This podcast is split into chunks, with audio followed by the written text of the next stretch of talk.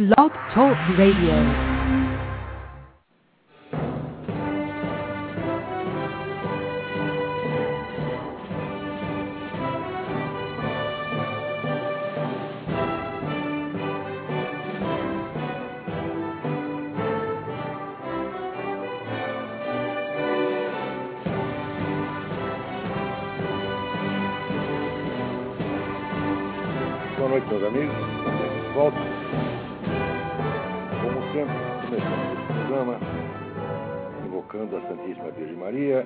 Santo Padre Pio de Pietrelcina para que roguem a Deus que nenhuma injustiça seja aqui cometida.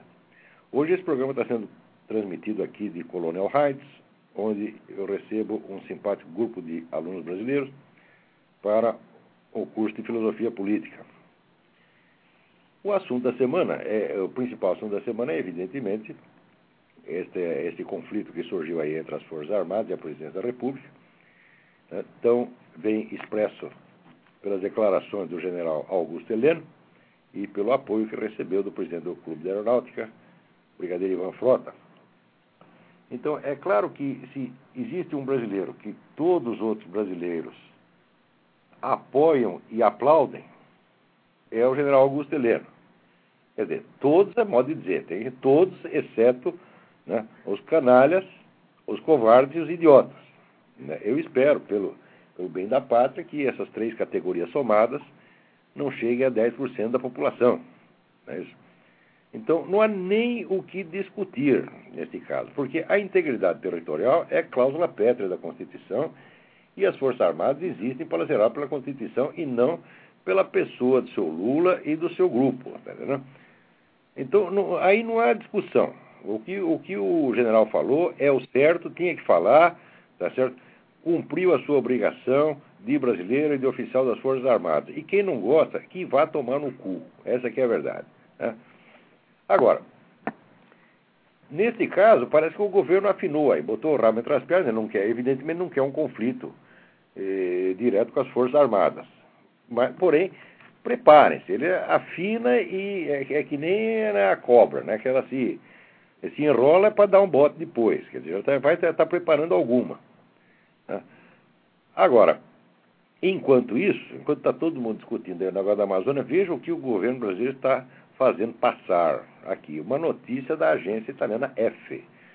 O governo brasileiro considerará visto para os companheiros e companheiras de estrangeiros com uniões homossexuais estáveis, antes limitadas à condição de cônjuge homem e mulher, informou hoje a Associação Nacional de Estrangeiros e Imigrantes do Brasil. A entidade declarou em comunicado que o governo federal, através do Ministério da Justiça, enviou ao Ministério da Casa Civil o pro projeto que modifica o Estatuto de Estrangeiro para dar ao companheiro de imigrante sem distinção de sexo os mesmos direitos de casais heterossexuais. O documento, agora aqui é mais importante também, o documento pretende também vetar a expulsão de estrangeiros que tenham companheiros brasileiros do mesmo sexo. Né? Isso quer dizer o seguinte, o sujeito vai aí, né? chega vai, o sujeito da China, do Japão, dos Estados Unidos, da França, da casa do caralho, né? vai aí, se instala no Brasil, comete um monte de delito, daí arruma um traveco, tá certo? E pronto, arruma um companheiro traveco, vive lá com o traveco, três meses, seis meses, cinco meses, porque a tal da união estável não está, não está uh, definida, né? Quer dizer, um relacionamento de 20 minutos pode ser uma união estável. Arruma lá um traveco e daí não pode mais, né? É, expulsar o sujeito do território nacional e nós vamos ter que aguentá-lo. E o coitado do traveco vai ter que sustentar o desgraçado. Né? É, é isso que vai dar. Agora, notem bem, o importante aqui, sempre tem, nessas horas, tem as pessoas que são cristãs, moralistas, etc., elas ficam, vamos dizer, assustadas com a promoção do homossexualismo. Mas olha, por baixo da promoção do homossexualismo tem um treco muito pior, mas muito pior, que não tem nada a ver com sexo, que é a adoção dessa nova técnica legislativa, que através de mudanças de regulamentos administrativos, você consegue fazer passar leis que, se fossem discutidas no parlamento, jamais passariam. Então, no caso, você sabe que no Brasil não existe o casamento gay. Ora, ele não existe, mas ele começa a ser fonte de, fonte de direitos. Ele funcionando como fonte de direitos, ele informalmente já existe. Tá e mais tarde, a lei não terá como negar retroativamente esses direitos já existentes. Quer dizer, através deste truque, o casamento gay passa a ser oficial no Brasil, sem precisar ser lei, sem precisar ser discutido no parlamento, nem coisa nenhuma. Note bem, outro dia eu escrevi que este tipo de coisa é a técnica legislativa mais usada no mundo de hoje. Isso foi inventado né, por engenheiros sociais e planejadores da ONU, da nova ordem mundial, que são muito espertos e que já aplicaram isso até em casos mais graves, como por exemplo aquele da poligamia na Inglaterra. Na Inglaterra, evidentemente, não existe casamento poligâmico. Tá certo? Se um deputado né, aparecer lá na Câmara dos Comuns, na Câmara dos Lordes, com um projeto de poligamia, eles vão bater nele. Então a poligamia jamais seria aprovada na Inglaterra. Então o que, que fizeram? Pegam um departamento, que é o departamento lá da Previdência Social, né, e a Previdência Social baixa lá uma mera portaria, que não será discutida, né, que vai ser o fato consumado, determinando que o sujeito que tem casamento poligâmico ele receberá uma pensão para cada uma das esposas. Tá certo? Então, o casamento poligâmico não existe, mas é fonte de direitos. Como a coisa não pode ser fonte de direitos, sem mais dia menos dia virar um direito elemento, então fica aí oficializado o casamento poligâmico, né? Na Inglaterra, sem ter sido discutido. Pior ainda, eu, num artigo de tempos atrás, eu lembrei que parcelas inteiras da administração, da segurança nacional britânica, foram transferidos para a comunidade é, europeia sem que o povo nem sem que fosse discutido, sem que fosse nem mencionado no parlamento, também foi uma mudança de regulamento, uma repartição. Daí, quando foram ver, 82% dos ingleses não tinham a menor ideia de que aquilo tinha acontecido. Então, essa é a técnica legislativa hoje em dia. Prestem atenção, quer dizer, vocês ficam preocupados com as discussões no parlamento, com os debates públicos. Tudo que for importante vai passar assim. E esta coisa da raposa Serra do Sol, que agora deu esse bafafá todo, mais dia menos dia também vai passar assim, por baixo do pano, sem que ninguém repare. Isso é norma hoje em dia. Isso quer dizer que o sujeito falar de democracia, na situação atual, quer dizer, de democracia, chamada democracia de massas, onde os burocratas e administradores decidem tudo, tá certo? É uma palhaçada, não tem mais democracia nenhuma. Vamos ver que tem, tem alguém na linha aí. Alô? Olavo? Alô? Alô, Olavo? Quem é? É do Luiz Guilherme de Campinas, tudo bom? Não, não ouvi o seu nome. Luiz Guilherme de Campinas, tudo Luiz bom? Guilherme, tudo bem? Tudo bem. Eu estou ligando só para duas coisinhas rápidas. Eu queria, como tem muita gente de Campinas ligando, eu queria avisar que tem um grupo que eu participo chamado Vigilância Democrática, que é um grupo mais ou menos aos moldes do da democracia representativa, que tem dois objetivos. A curto prazo, a gente quer desacelerar o avanço comunista, né? Parar é impossível. E a longo prazo, tentar influenciar a cultura brasileira de maneira a, junto com, com o senhor e com outros grupos, tentar mudar isso que está acontecendo. Então, Muito bem, vou em frente, parabéns. Eu queria pedir para o pessoal aqui da região entrar no nosso site, que é www.vigilanciademocratica.org, e entrar em contato com a gente para ajudar a gente nessa, nessa tarefa. Muito bem, tem todo o meu apoio, vai em frente. E eu queria pedir também para o senhor comentar sobre os dois homens corajosos da semana, né? Que é o general Heleno e o Papa, que foi lá na, na ONU, falou umas verdades, além de ser batizado um muçulmano. Eu queria que você comentasse tanto do, do, do Papa quanto do general Heleno, que defendeu as fronteiras nacionais. Acabei, obrigado, acabei de falar do general Heleno, do Papa vou falar daqui a pouquinho. Ok, obrigado. Obrigado eu. Tá? Agora aqui, o Luiz César Andrade né, me manda aqui um, um, e-mail dizendo o seguinte, que o artigo 5 da Constituição Federal, que diz que a, a, inciso 23, que diz que a propriedade atenderá a sua função social, que de fato isso é um truque, que com isso o nosso sistema legal confere a esses grupos de interesse legitimidade para tomar, tomarem a posse de terras de jeito honesto por meios violentos, truculentos e desonrosos. Mas o artigo, você tem toda a razão, Luiz César, o artigo foi feito exatamente para isso. Né? Quer dizer, a lei já faculta o exercício do crime. Agora, os métodos de, de, de, mudança legislativa e política que os caras têm hoje são de uma sutileza e de uma malícia que dá vontade de bater. Você vê, por exemplo, quando o governo Fernando Henrique começou a dar dinheiro para o MST, tá certo? sem que o MST tivesse existência jurídica, qual é a consequência disso? Quer dizer, não é só que é uma coisa ilegal, você dá dinheiro do governo, dinheiro do contribuinte para uma entidade que não existe. Acontece o seguinte, como a entidade não existe, ela não precisa passar recibo. Ela não tem responsabilidade sobre o dinheiro que ela recebe, quer dizer, não pode ser processado se fizer mau uso do dinheiro. Ou seja, esse é um dinheiro que o governo dá e não pode pedir satisfações. Mais recentemente, o seu Lula isentou as centrais sindicais de fiscalização pelo Tribunal de Contas. O que, que é isto, meu filho? O que, o, que, o que, que significa isto? Não é só o problema do dinheiro, não. O problema é que você está criando, vamos dizer, uma nova estrutura de poder que está acima do Estado, a qual o Estado tem que servir. Isto foi exatamente o que se fez na Rússia com os sovietes. Os sovietes eram sindicatos rurais que não tinham existência legal. Só que aos poucos eles foram assumindo funções das prefeituras, de tal modo que quando você chegar numa cidade interior da Rússia e precisar de um papel, de um documento, a prefeitura não conseguia fazer, era só o soviético que resolvia, porque era ele que tinha o poder e o dinheiro. Então, quando Lenin voltou da Alemanha né, com o lema todo o poder aos sovietes, o poder já era dos sovietes. Assim como hoje, o poder já é do MST, já é das centrais sindicais. Agora, quando você explica para as pessoas que isto é exatamente uma revolução comunista, milimetricamente idêntica, né? as pessoas ficam a dizer, o cérebro do negro paralisa. E eles começam, ah não, isso é teoria da conspiração, e papapá. Quer dizer, isso é um bando, tá certo? O cérebro desses caras é constituído de titica de galinha, sem desdouro para as galinhas, tá entendendo? Então, quer dizer, pessoa que não consegue pensar, não consegue, você põe aqui dois, e daí faz a cruzinha mais dois, igual, e põe lá a interrogação, você, ah, não sei, pode ser. Porra, eu já estou com o saco cheio disso, não aguento mais conversar, tá com um idiota presunçoso. Né?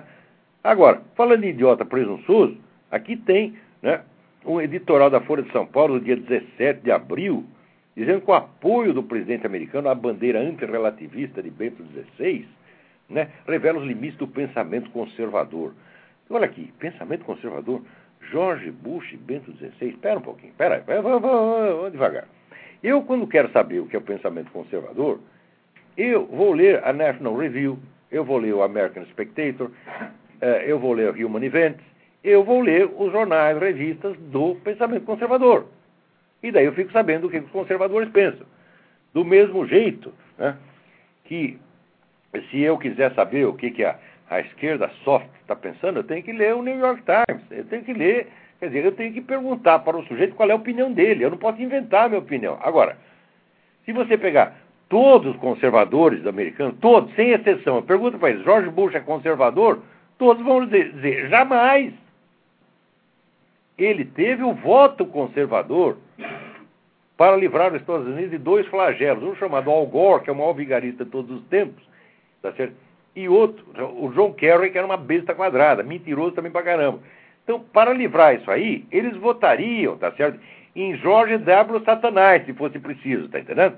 Então, como quem tinha era George W. Bush, votaram no George W. Bush, o que não quer dizer que o consideravam conservador. Jamais o consideravam conservador hipótese alguma. E, nos últimos anos, quando se revelou o apoio dele à, à proposta da, da uh, União Norte-Americana, que é fundir México, Estados Unidos Canadá, tá certo? Uh, a, vamos dizer, a, a, apoio dele à anistia para os imigrantes ilegais, tá? aí mais que nunca, né? Os conservadores estão putos da vida com ele não quero saber de conversa com o cara. Tá é, então, da onde que a Folha tira isso que o Bush é a expressão do pensamento conservador? Né? Quanto ao Papa Bento XVI, é o seguinte: se você quer saber o que, que a ala conservadora da igreja pensa sobre o Papa Bento XVI, você tem que ler as publicações e ver os sites do movimento conservador na igreja. Tá certo? Então, esse site se divide em dois tipos. Um que diz, olha, não confiamos nesse indivíduo, mas ele é o Papa, então nós vamos obedecer. Tá e outros que dizem, não confiamos nele e nem sequer o aceitamos como Papa. Porque ele escreveu, tem certos escritos dele de outras épocas que são escritos francamente heréticos. Então, como a eleição de um herege para Papa não é válida, eles concluem que o Bento XVI não é nem Papa. Isso eu estou falando, as duas áreas do pensamento conservador. Tem uma que obedece né, o Papa, sabendo que ele não é lá essas coisas. Mas vamos ver, bom, já que ele foi eleito, esperamos que o Espírito Santo o inspire e que ele faça as coisas direito.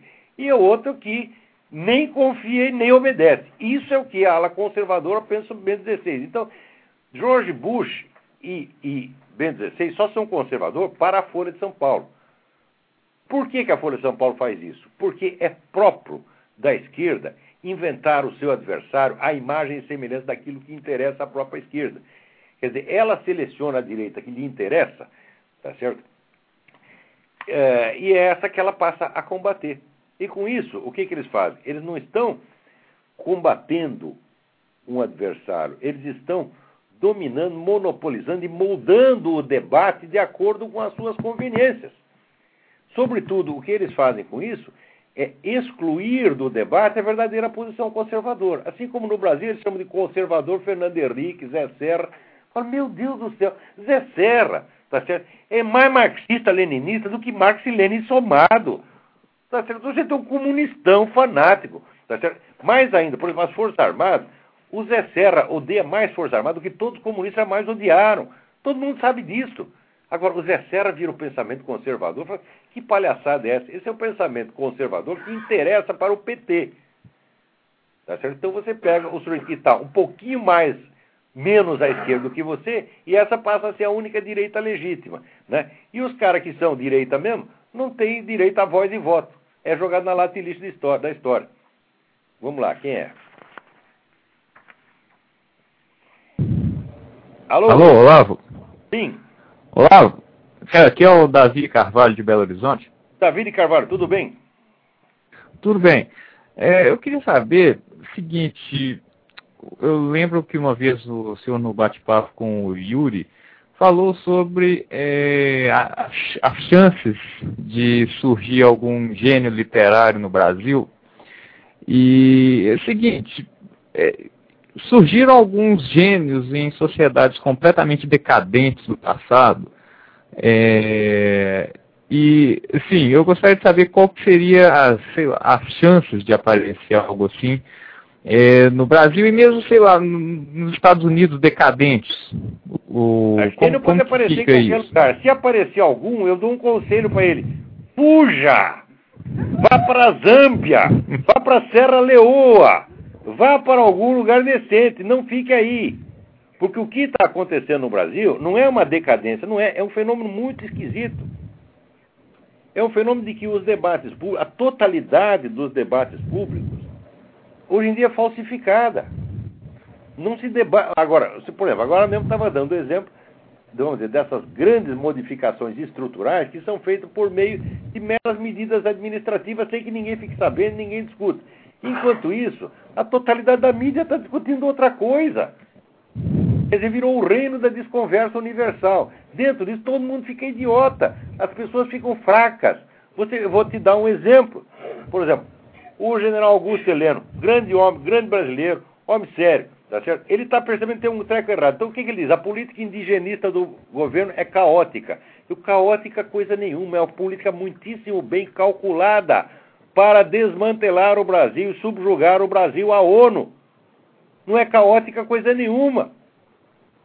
Agora, ele parte do princípio de que somos todos patriotas e todos queremos interesse nacional, só que uns querem defender de um jeito e o presidente quer defender do outro.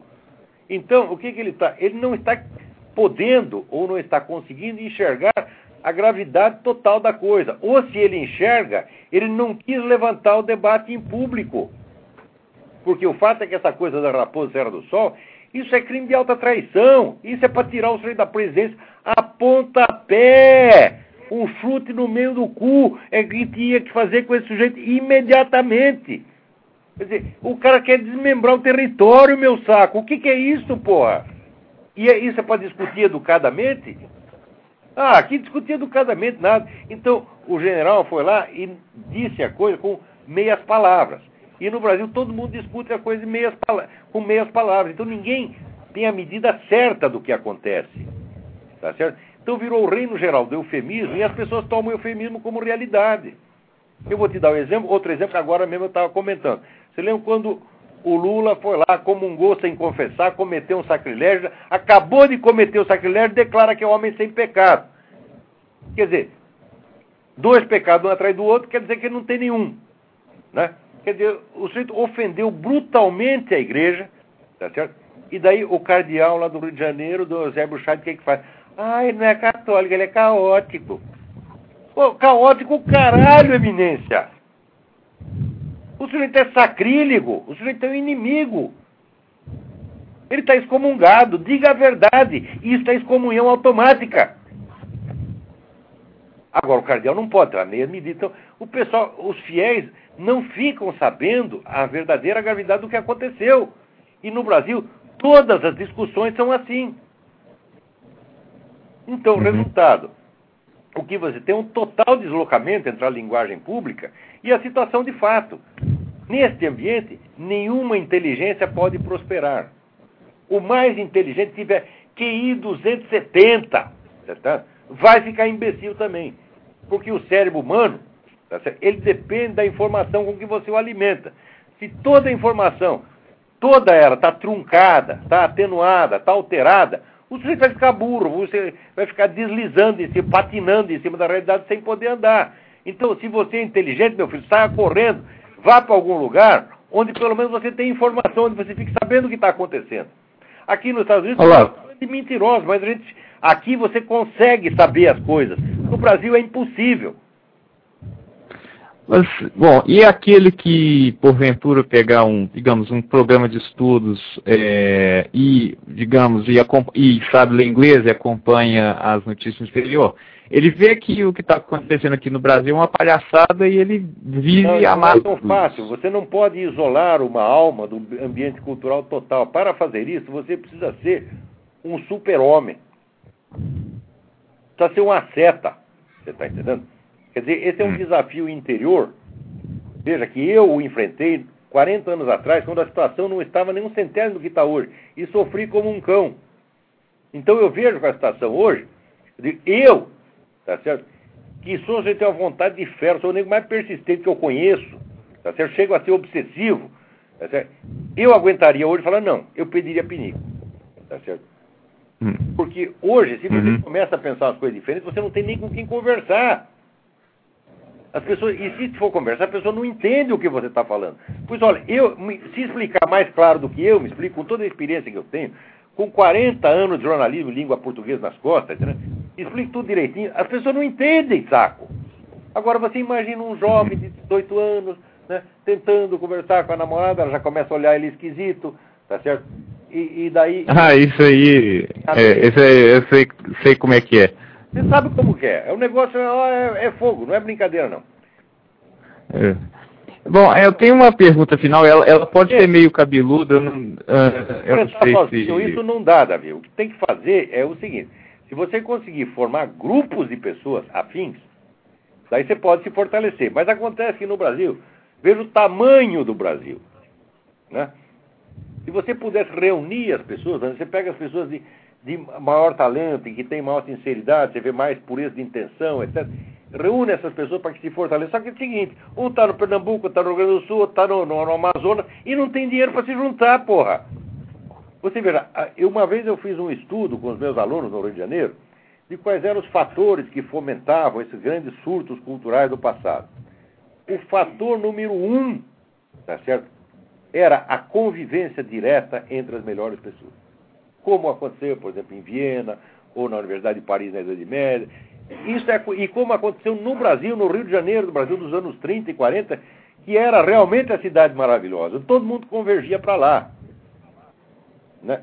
Você veja a história, por exemplo, comovente do meu falecido amigo Herberto Salles, tá certo? que escreveu lá um esboço de romance e mandou para o Aurélio Buarque de Holanda, no Rio de Janeiro. O, o, o Herberto Salles morava no interior da Bahia.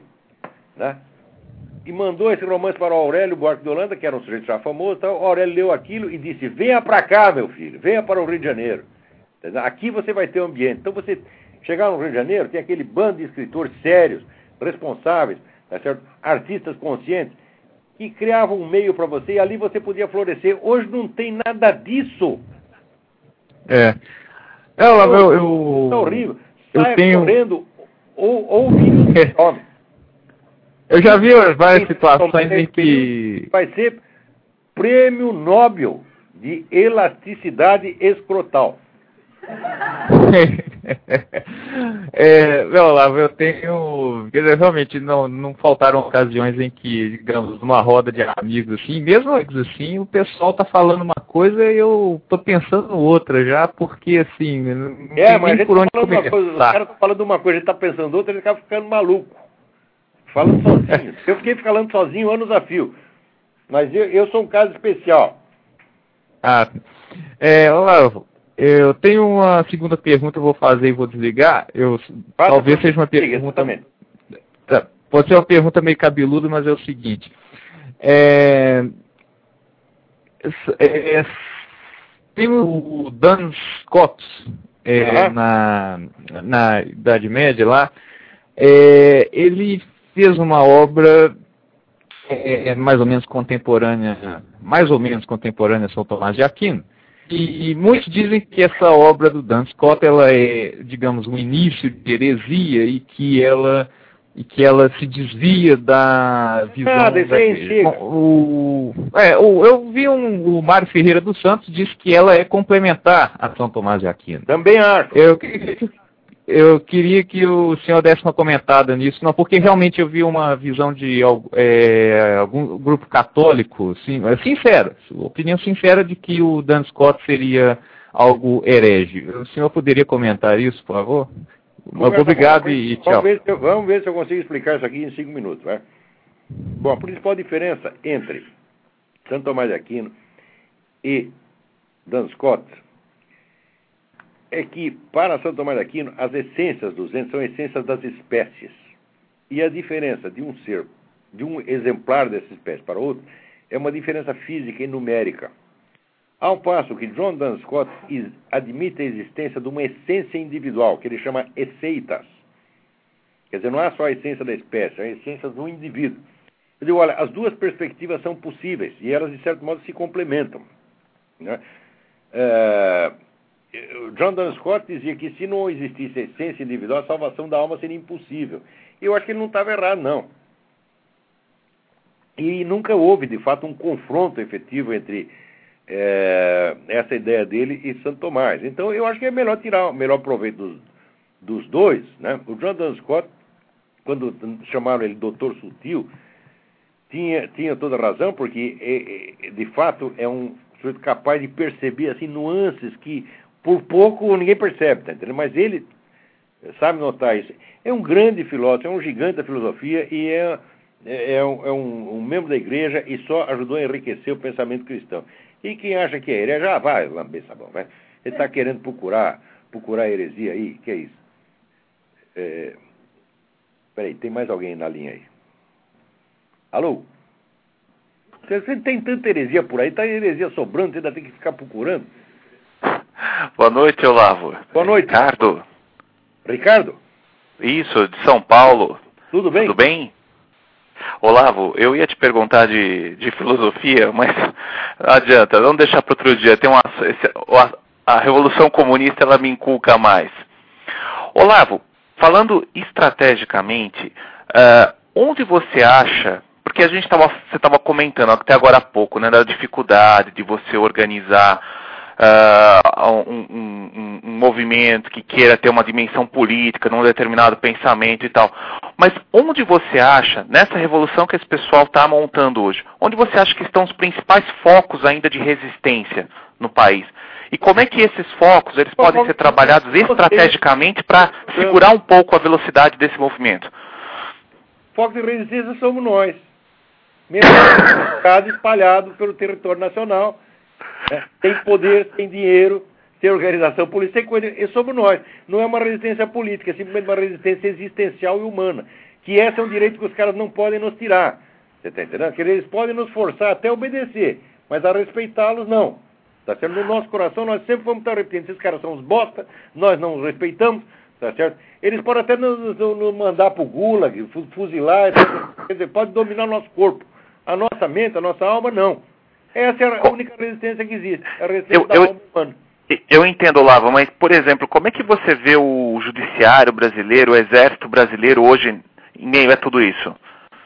Olha, eu, já faz três anos que eu estou fora daí, tá certo? Eu, quer dizer, eu acompanho as coisas até onde eu posso, por informações que o pessoal me envia, recebo muita carta e tal.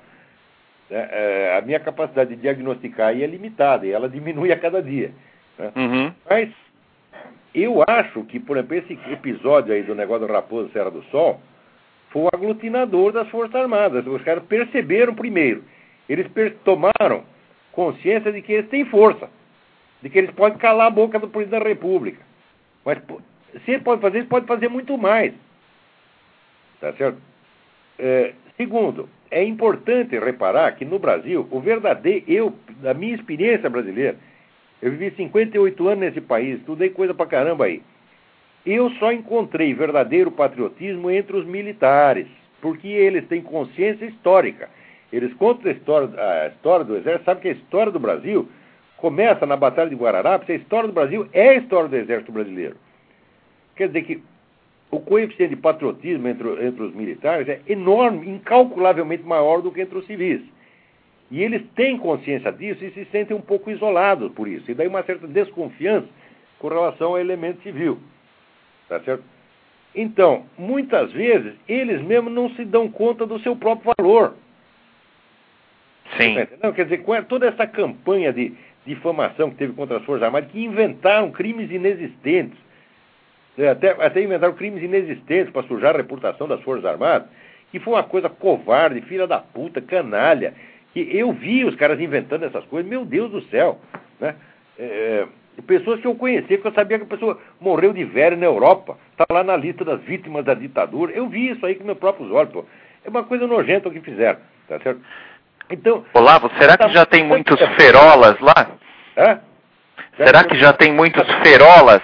Peraí. Eu mesmo vou me confundir, peraí. O ferola. Hã? O ferola, o, o briga... O Ferola, que, que foi naquele congresso da Bolívia.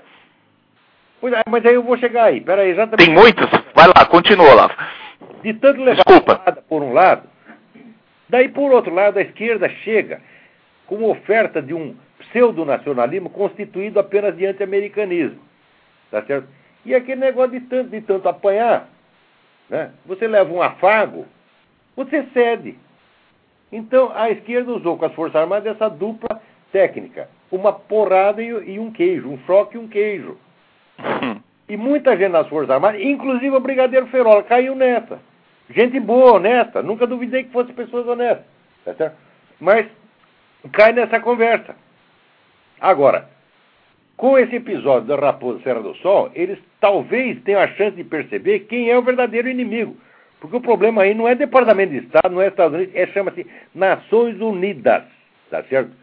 E nos Estados Unidos é a, mes a mesma que quer desmantelar o território brasileiro, é a mesma que quer dissolver os Estados Unidos num negócio chamado União Norte-Americana. México, Canadá e Estados Unidos. É a mesma. Então, se você fica com um negócio de anti-americanismo, você fica batendo naquele que seria o seu aliado, enquanto isso o inimigo vem e come os dois. Eu espero que as nossas Forças Armadas tomem consciência de que é isso que está acontecendo. Mas eu não posso okay. garantir que vão tomar. Espero que sim. Agora, o patriotismo desses caras, jamais duvidei. Alguns, alguns dos melhores brasileiros que eu conheci estão nas Forças Armadas.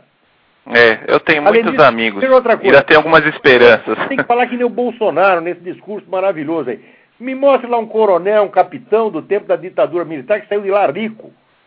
Eu lembro que naquele tempo tinha o ministro Andreasa, que era ministro das Obras Públicas, todo mundo dizia que o Andreasa metia a mão no dinheiro público. Todo mundo falava isso. No meio jornalista, todo mundo falava isso.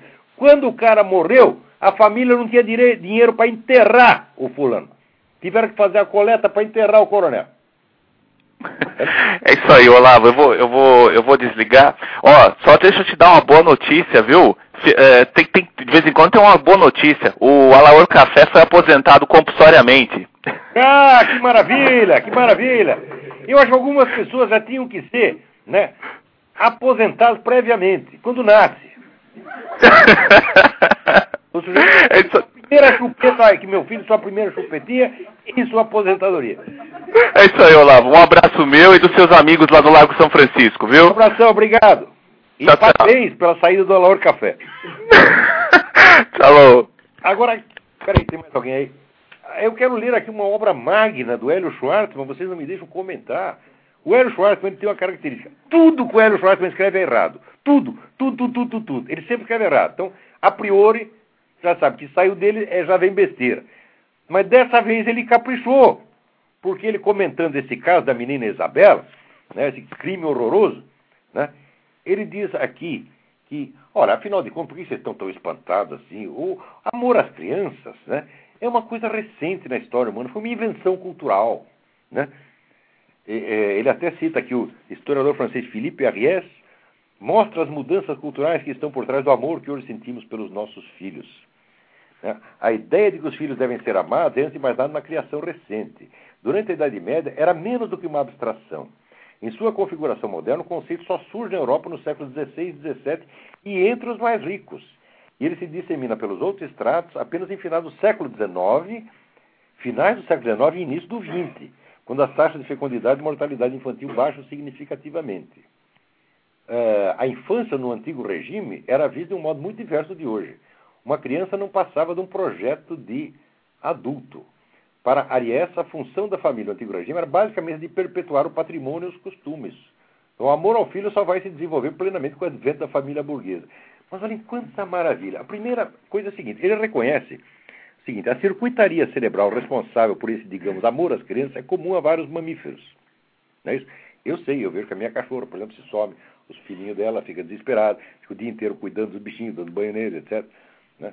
Então, ora, o camarada diz que ele é um evolucionista darwiniano. Agora, se é evolucionista darwiniano, você vai me explicar como é que é uma coisa que os bichos já sabiam, como é que a humanidade desaprendeu e teve que reaprender depois do final do século XIX.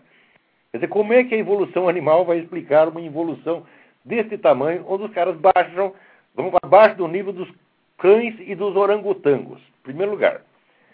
Segunda coisa, né? Você vê que maravilha, no antigo regime a criança era apenas dizer, para preservar o patrimônio, né? E o amor aos filhos só vai se desenvolver com advento da família burguesa. Mas, caraca, não foi o capitalismo que, segundo vocês, transformou tudo em valores monetários? Era o antigo regime que fazia isso? Né? E o capitalismo, então, chega e, de repente, né, ele humaniza tudo, as pessoas deixam de ser valores de mercado e passam a ser né, é, valores humanos que devem ser preservados. Né? O Nego está aqui invertendo tudo, tudo, tudo, fazendo uma confusão dos diabos. Né? E, além disso, a ideia de que os filhos devem ser amados é, antes de mais nada, a criação recente. Durante a Idade Média era menos do que uma abstração. Eu digo, mas espera aí. E todas essas madonas com o bebê no colo que eles pintavam? Né? E aquilo que conta lá o, o, o um historiador mil vezes melhor que o Felipe Arrier, que é o Ian Huizinga, que diz que o nascimento de uma criança era motivo para uma celebração que podia durar vários dias, era uma coisa extraordinária. E por que você vai celebrar tanto né, o nascimento de um sujeito que não tem importância nenhuma, que é só apenas dizer, um cálculo patrimonial? Que, que, que estupidez é essa, porra? Quer dizer, o sujeito ele quer se colocar assim, do ponto de vista científico, ele se colocar infinitamente acima dos sentimentos humanos e falar com aquela total objetividade científica. Isso é coisa de moleque de 14 anos. Porque eu, quando tinha 14 anos, eu, se lesse esse negócio aqui, eu ia concordar, porque eu também queria estar né, acima né, da, da mediocridade humana e encarar tudo como se eu fosse. Né? Ele está lá no, no, no, céu das ideias puras, observando a evolução animal, aqueles pobres, pobres bichinhos, né, evoluindo darwinianamente, e ele lá né, analisando com frieza científica os sentimentos humanos, até o ponto de dizer que o bonito no darwinismo é justamente que não faz muita diferença os comportamentos adotados pelos indivíduos são genuínos ou afetados. Né? O resultado tende a ser mais ou menos o mesmo. A intencionalidade e o livre-arbítrio talvez sejam conceitos biologicamente menos reais do que o direito e a teologia gostariam. Eu digo, ora, qual é o conceito biológico de intencionalidade? A biologia estuda intencionalidade, a biologia estuda o livre-arbítrio. Aonde que você viu isto? É? Para a biologia, isso aí está. Né? aonde que você. Qual é o conceito biológico disso aí? Não tem nenhum conceito biológico. Está tá fora completamente do domínio da biologia. Se você for esperar que a biologia confirme que você tem livre-arbítrio, porra, o que, que é isso? Pode esperar sentado. Quer dizer, uma ciência não pode se pronunciar sobre objetos que, na própria definição da ciência, já estão excluídos do seu campo de investigação. Né? Então, como não existe conceito biológico do livre-arbítrio, a biologia não pode estudar isso, não tem nada para dizer. Então, quer dizer, o sujeito vai dizer, olha, livre-arbítrio não existe porque eu procurei em todos os livros de biologia não encontrei. É o raciocínio do Hélio Schwarzman. Mas, como pode ser tão burro assim? Dizer, aí não é uma questão de opinião. O sujeito tem direito a opinião, claro. Mas não tanto assim. Se tu diz que é darwinista, então você vai ter que me explicar como é que houve essa evolução, como é que depois que os animais aprenderam né, o amor às crianças e o ser humano miraculosamente desaprendeu e depois, mais miraculosamente ainda, reconquistou culturalmente. Claro que tem por trás de toda essa argumentação idiota o famoso erro que o Edmundo Husserl chamava o psicologismo. O psicologismo é você confundir a presença mental de uma informação com a realidade dessa informação. Quer dizer, não é porque um certo dado é uma descoberta cultural que ele é só um elemento cultural. Porque culturalmente, algum dia, algum troglodita teve que descobrir que 2 mais 2 dá 4.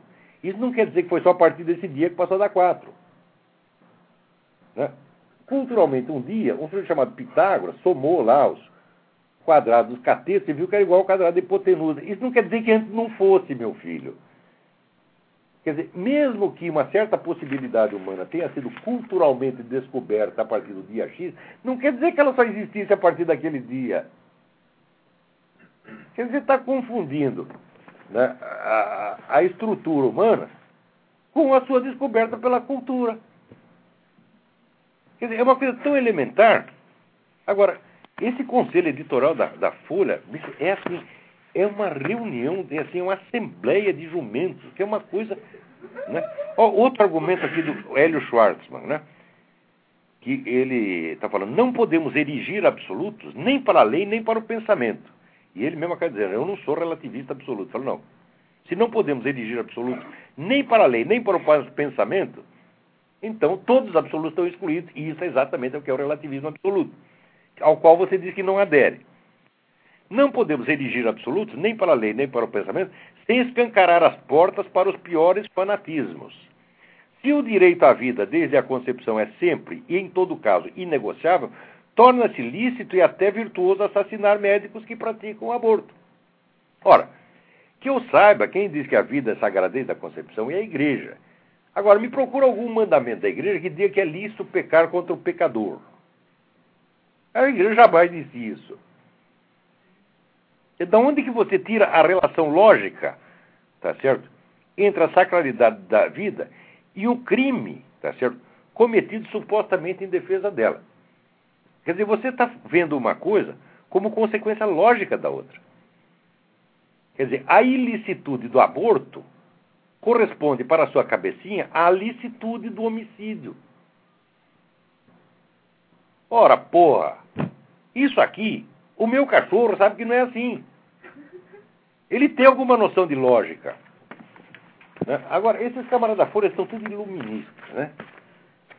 O iluminismo, existe um estudo maravilhoso do chamado Paul Elie, que chama A Idade de Minerva, que é, é sobre iluminismo. Então, o subtítulo é A Razão Antirracional. Né? Então, a suposta razão iluminista era apenas um estereótipo inflado pra caramba que destrói a possibilidade da razão mesmo. É, tem um artigo que eu vou publicar esta semana, vou explicar direitinho. E a Folha é o templo do iluminismo brasileiro. É, agora, aqui tem um debate muito interessante aqui, não tem nada a ver com isso, mas no, no, na, no site, grupo de discussão A Albionic, apareceu uma coisa que eu gostaria de lembrar a você. Tem coisas que são tão óbvias, tão óbvias, e tão conhecidas que a gente nunca pensa nelas. Né? Então aqui, um sujeito estava lá falando mal de Israel, disse Israel manteve uma das mais longas ocupações na história moderna, controlando o destino de 2 milhões de palestinos.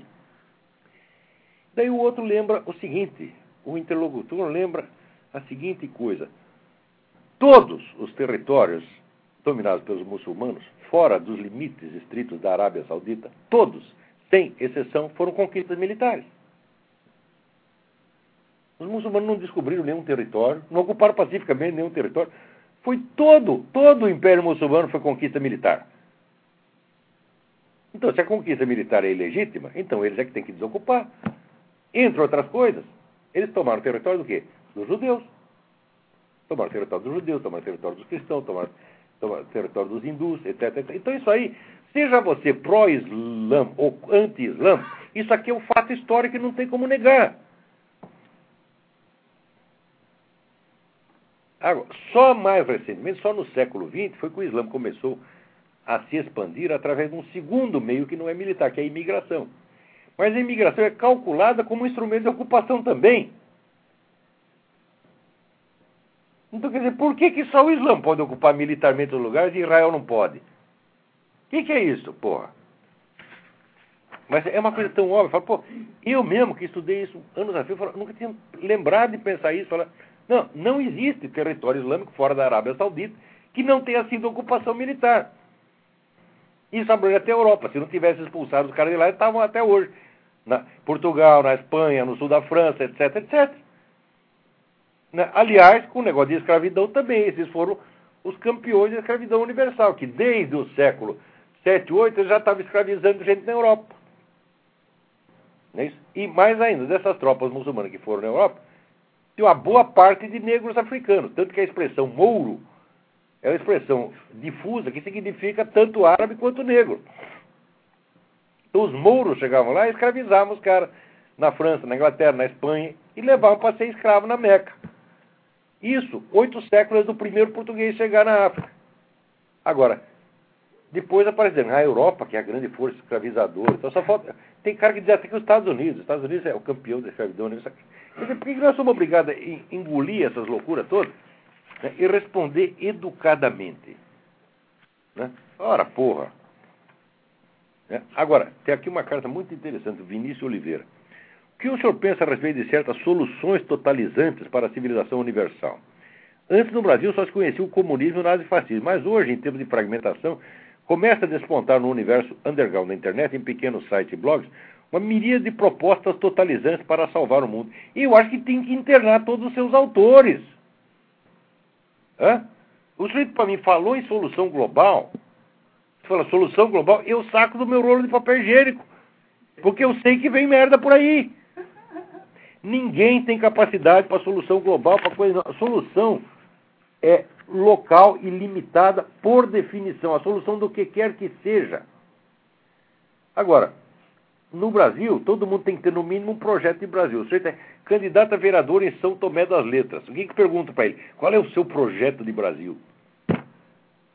Quer dizer, o que, que é isto? Né? Quer dizer, a, a ideia de soluções globais é a base do pensamento totalitário. Quer dizer, o que, que é um totalitarismo? É um projeto total que abrange todos os setores da vida humana. É uma coisa que ninguém tem o direito de fazer e ninguém tem o direito de querer fazer. Né? E se você quer buscar solução, busca a solução para o seu problema, tá entendendo? Agora está aqui. Há quem pense que o mundo deve ser totalmente islamizado, segundo os doutrinas René Guénon e companhia, aos que propõem o cristianismo ortodoxo como solução universal, os católicos de sempre, além das combinações esdrúxulas que mesclam nazismo, islamismo, nazismo, budismo e islamismo. É, tem o tal do Alexandre Dugin, que é o sujeito que inventou o nacional-bolchevismo. Nacional-bolchevismo junta comunismo, fascismo, né, é, é, e a, a, direita católica, e junta tudo isso e diz, vamos ferrar com os Estados Unidos. Né? E, e criar aqui uma civilização global. É tudo louco, porra. Agora, até o pessoal libertarian, né? Quer dizer, a, a, tem a utopia da abolição geral do Estado. O que, que é tudo isso, minha gente? É mentalidade revolucionária. A característica da mentalidade revolucionária: inventar um futuro maravilhoso e, interpretar a história anterior à luz desse futuro maravilhoso. Como se tudo estivesse se encaminhando para lá. Esse futuro jamais chegou, jamais chegará, por definição, porque quanto mais você se desloca no tempo, mais o futuro vai indo para frente junto com você. Tá certo? Que nem a cenoura de burro. Então, a estrutura do pensamento revolucionário é uma cenoura de burro. Você vai para frente, a cenoura vai mais ainda. Tá certo?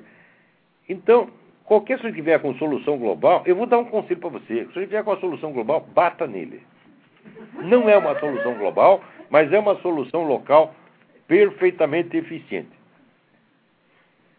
Peraí, tem alguém aí na linha. Alô, quem é? Olavo? Eu? Opa, Olavo, oi, tudo bem? Tudo bem? É, eu, vou, eu vou sair um pouquinho do assunto, que eu fiquei com uma dúvida, né?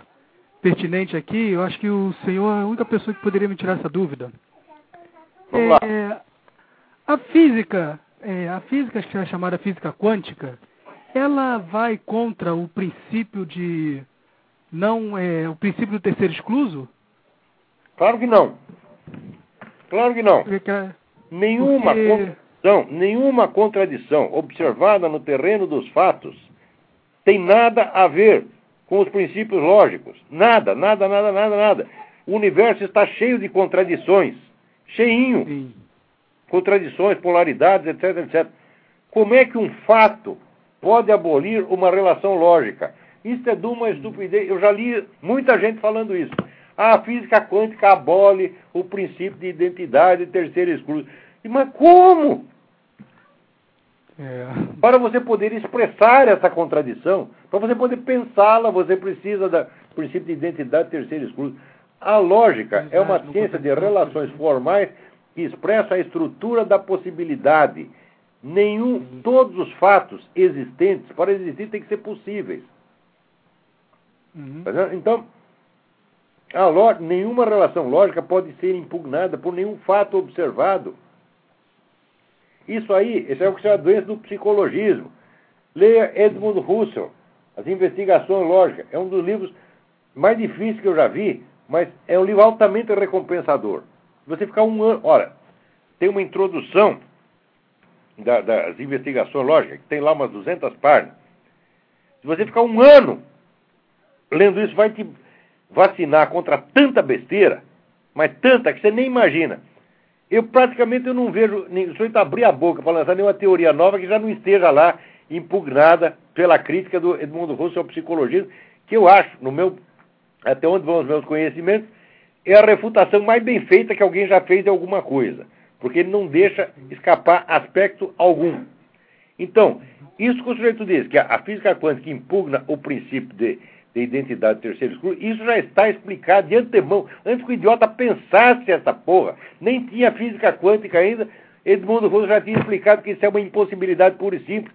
E o sujeito vem com essa conversa, a resposta é aquela, vai tomar no cu. é isso aí, Olavo. Olavo, uma segunda pergunta e eu vou desligar.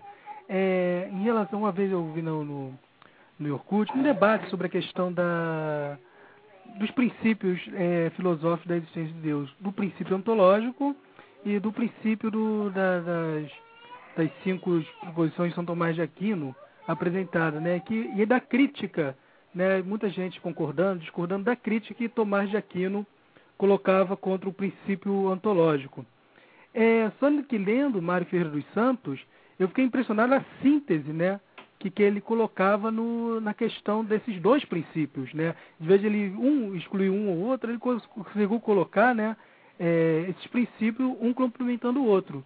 Aí se o Cer- senhor pudesse Certamente. A compreensão que o Mário Ferreira tem da filosofia escolástica no seu conjunto, na totalidade do seu desenvolvimento, é um dos fenômenos intelectuais mais maravilhosos que eu já vi. Ele entende tudo, tudo. Dá a impressão que ele estava lá, dá a impressão que ele estava sentado na Universidade de Paris conversando com aqueles caras.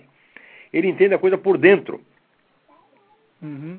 Porque o, a- o que a gente vê que ele, ele faz um salto, vai de Parmênides para poder salvar, para poder combinar com, com Tomás de Aquino, para poder combinar com Santo Anselmo, vendo que não há uma contradição, que se que o Sr. Tomás de Aquino fez uma crítica, né, que essa crítica não, não é absoluta em relação ao princípio. Não, não, não é mesmo, não é mesmo. Não é, não é mesmo. Porque ele Não tá é mesmo. Outra coisa, eu, eu mesmo escrevi um negócio baseado defendendo o argumento de Santo Anselmo contra a crítica do Kant. Eu acho o argumento de Santo Anselmo imbatível. É, logicamente ele é imbatível. E não tem, não tem por onde escapar. Não, ontologicamente. Eu, eu também não, eu li esse. seu- seu Não sei se você viu sempre. isso aí, está na minha página. Eu, eu, eu leio sempre porque eu sou muito burrinho, então eu sempre tô, tô lendo, repetindo, lendo, vendo aquilo ali, eu estudo aquilo ali de, de uma forma que assim, quase sistemática. Aquele, essa- Eu também tenho que ler, porque eu escrevo o negócio, daí no dia seguinte já esqueci. Falo, daí eu Daí eu vou ler e falo, porra, mas até que esse negócio tá certo. Não, eu sempre leio, sempre comento isso. Aí a página, eu não dou muita opinião quando eu não tenho muita certeza sobre a questão. Então vejo só as discussões. Melhor coisa, eu acho que a gente tem que fazer um voto de pobreza em matéria de opiniões. sim, Só deve ter opinião sobre aquilo que nos interessa profundamente, que a gente está disposto a estudar e que a gente está disposto a responder pelas nossas opiniões. Uhum. Se não, Tá não, bom, vai ter opinião para quê? É, opinião Já só pra... sugeri que as pessoas, os- a invenção do supositório de opinião. Tá certo? É, a opinião é... O... Você compra a cápsula vazia na farmácia, põe opinião lá dentro não. e já sabe o que fazer. A opinião, na verdade, é o campo comum da mediocridade intelectual. Na verdade. É isso mesmo, é isso mesmo. É, muito obrigado, Olavo. Por- Obrigado, eu. é, eu esqueci de me apresentar, sou o Leonardo. Você sempre, sempre quando manda e-mail pro, pro senhor, antigamente você tinha mais tempo para responder, eu agradeço. Ah, o negócio aqui Ah, tá bravo, centenas é, de e-mails por dia.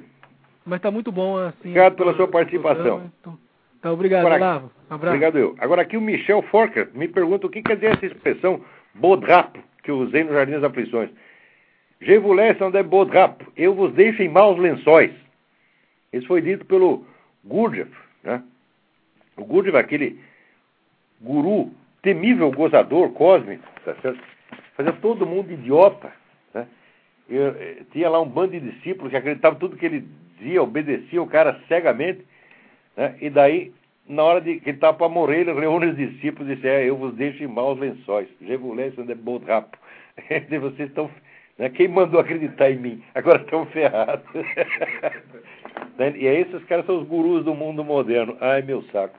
Falando nisso, peraí, tem mais um telefonema. Vamos ver se dá tempo de atender. Alô? Alô, Olavo? Eu? Aqui é Dante, de Caruaru. Tudo bem, Pernambuco. Dante? Ah, nós vemos acompanhando o seu trabalho desde a época que você fazia cursos e publicações sobre astrologia. Sim. E vemos no seu site que você elege como gurus eh, algum ou alguns autores de base metafísica e pressupõe que você certamente já tenha lido os livros ou algumas obras do próprio italiano Júlio Zevola.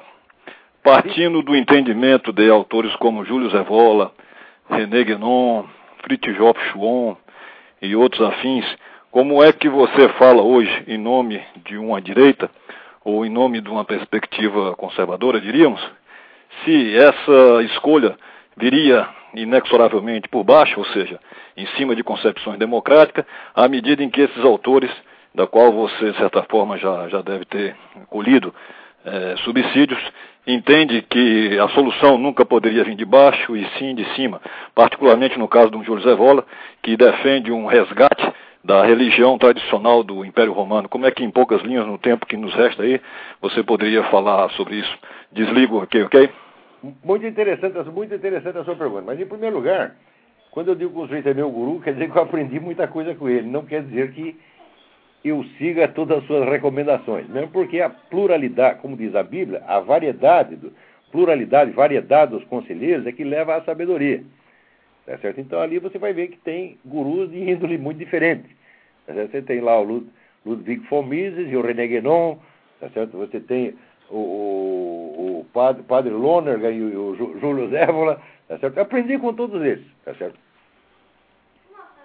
Ok. É, incorporar todas essas essas lições, né, me permite a gente tirar algumas conclusões e ensinar, mas não me permite falar, primeiro falar em nome de uma direita, eu só falo em meu próprio nome. Não tem nenhuma direita pelas minhas cotas. Né, Se tiver e quiser que eu fale em nome, por favor, pague primeiro. Tá certo? Se eu falar em nome, né, custa algum dinheiro. Tá pensando que eu vou falar em seu nome, né, de graça? Ora, vá a merda. Né? Então eu falo em meu próprio nome porque eu pago o meu próprio, meu próprio trabalho, tá entendendo? Então isso é somente a minha visão das coisas. Eu pretendo que ela tenha uma validade objetiva e para isso forneço as provas quando possível. E quando é o caso de dúvida, eu digo, não sei. É só isso. Eu não estou ligado a nenhuma corrente política. E note bem, hoje quem está sendo influenciado pelo Júlio Zévola é o tal do Alexandre Duguin, que é um maluco total. Aliás, o Júlio Zévola também era um maluco total. Não tem menor- Era um grande gênio e é um dos caras que mais entenderam essa coisa da alquimia, esse profundamente. Mas é, o cara queria restaurar, ele queria restaurar o Império Romano, acabar com a cristandade. Ele é, é maluco, porra. Tá certo? Num dos seus artigos, você que está no seu site, você fala basicamente que existe hoje quatro grandes movimentos no mundo. Se a memória não me traz, seria alguma coisa em torno da globalização. Quatro seria processos no... de globalização, né? É, a globalização, teria o islamismo, teria o socialismo, e parece-me que teria um caso um em nome dos Estados Unidos, que seria como o, o não, não o imperialismo yankee, como é colocado aqui pela mídia da esquerda, mas seria, vamos dizer assim, a tradição cristã, capitalista, como entende a cultura americana com a sua formação jesuítica. A pergunta que eu lhe faço é, em certa, a maioria desses, desses grupos, você bem falou que não existia um poder centralizado, não existia uma unidade política, e sim movimentos atomizados, isolados. É, eu sempre tenho distinguido muito bem o que é o islamismo como movimento e fato do homem e o que é o Islã. A pergunta que eu lhe faço é: partindo do pressuposto que a tradição islâmica é a única que se mostra viva do ponto de vista do seu arcabouço doutrinário, do ponto de vista das suas fontes estarem ainda legítimas, não, a sociedade. Eu, acho, eu acho que o cristianismo está inteiro.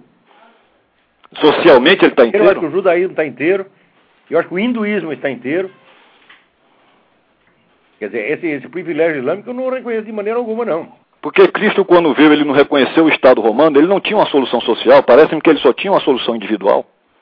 Cristo não tinha solução global. Jamais ofereceu solução global. Olha, você está dizendo, muitos são chamados de poucos escolhidos, ele já, está dizendo, a priori, não há solução global. Há solução para alguns que quiserem. Se o próprio Cristo né, limitou a esfera da sua ação àqueles que a aceitavam voluntariamente e de coração, por que, que vai qualquer tecnocrata bunda aí da ONU da solução global? Né? Quer dizer, seja inspirado pelo, pelo globalismo, pelo islamismo, pelo socialismo, pelo, pela América, qualquer coisa. Veja, a proposta americana, vale a pena espalhar a proposta americana para o mundo? Claro que não. Também é outra solução global. Nós vamos implantar a democracia né, americana na China. Não vai dar, porra. Quer dizer, quanta pretensão. Eu acho que o grande problema são as soluções globais. Esse o mundo estaria melhor se não tivesse tanta gente tentando melhorá-lo.